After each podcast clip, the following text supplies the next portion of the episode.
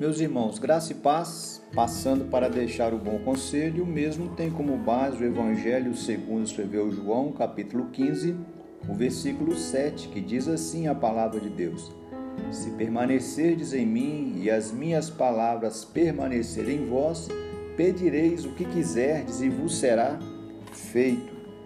Permanecer em Cristo revela a promessa da oração respondida a oração eficaz é fruto de um relacionamento profundo com Jesus. Foi ele mesmo que disse: Se permanecerdes em mim, pedireis o que quiserdes e vos será feito.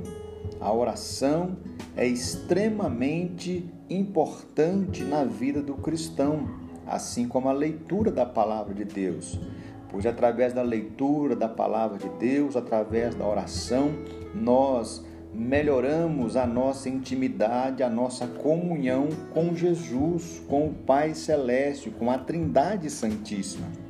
E quando nós estamos unidos a Cristo, quando nós permanecemos a Cristo, quando nós desfrutamos de comunhão com Cristo, nós vamos falar com Cristo o que nós precisamos, ele levará a nossa petição ao Pai e o Pai vai nos atender. Essa é a promessa. Agora, para que possamos receber a bênção da resposta positiva, se faz necessário nós estarmos em comunhão com Jesus. E quando estamos em comunhão, intimidade com Ele, certamente aquilo que nós vamos pedir ao Pai é o que Jesus tem para nós. Por isso, o Pai há de nos atender eu quero estimular você, meu irmão, minha irmã, a buscar ter comunhão com Jesus, a buscar andar em obediência a Jesus e a Sua palavra.